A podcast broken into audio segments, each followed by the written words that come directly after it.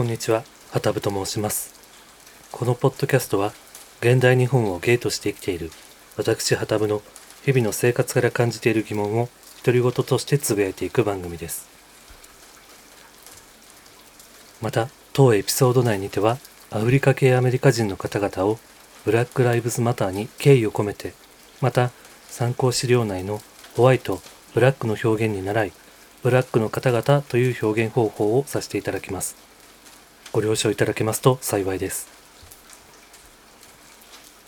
今回は白人至上主義とシステミックレイシズムについてお話をしたいと思います。システミックレイシズム、制度化された差別と呼ばれる差別がブラック・ライブズ・マター、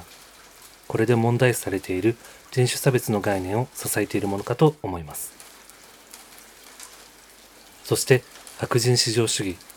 この理念は白人と呼ばれる人たちがそれ以外の人種より自分たちは優れているという考え方です。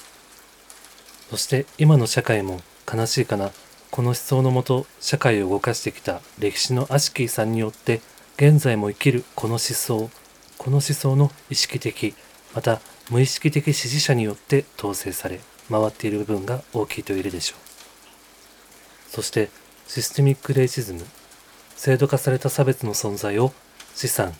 教育などが驚くほど差異があることが物語っています。システミックレイシズム、制度化された差別。一世帯における学習のためにかけた資産の中央値。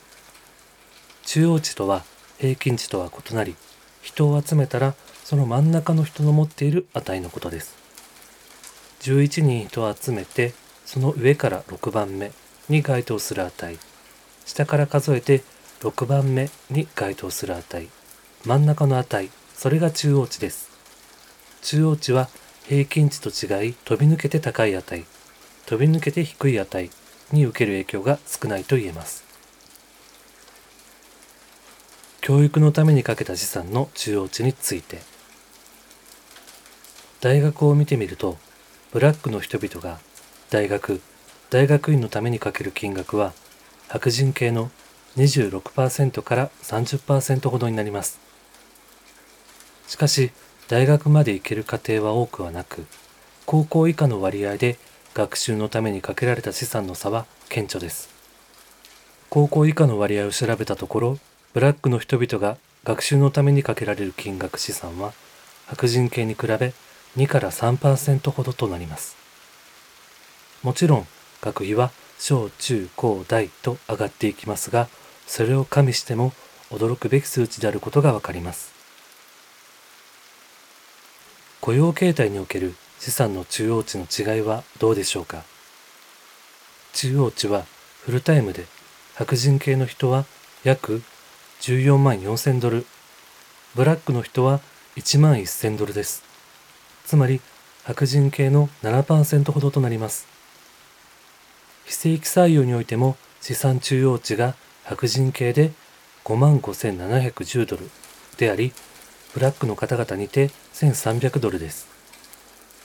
非正規雇用のブラックの人々においては白人系の2%の資産しか所有できていないこととなります。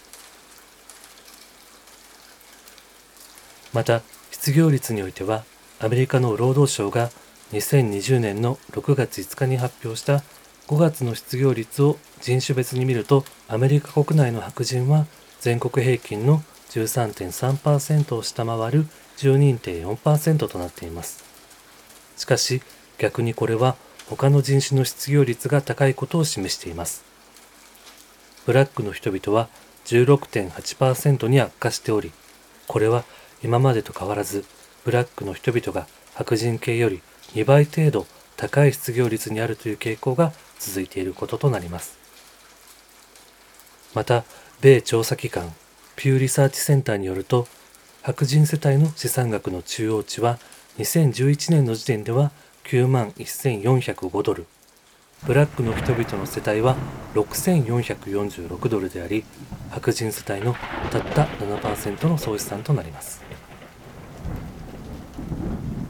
制度化された差別は何も資産や社会システムにのみ関連するものではありません。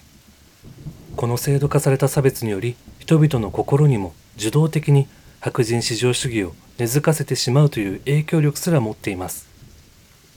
社会というものはいつも正しいと思われていますが歴史を振り返ってみてどうでしょうか？私たちは何度失敗してきたでしょうか？その度良い世界を作ろうと戦ってきたはずです。そしてブラック・ライブズ・マターは社会システムのみならず私たちの歴史の中にはびこり続けた人種差別という認識を崩壊させさらにそれを助長するこの世界の悪しきシステムを壊し再建する運動です。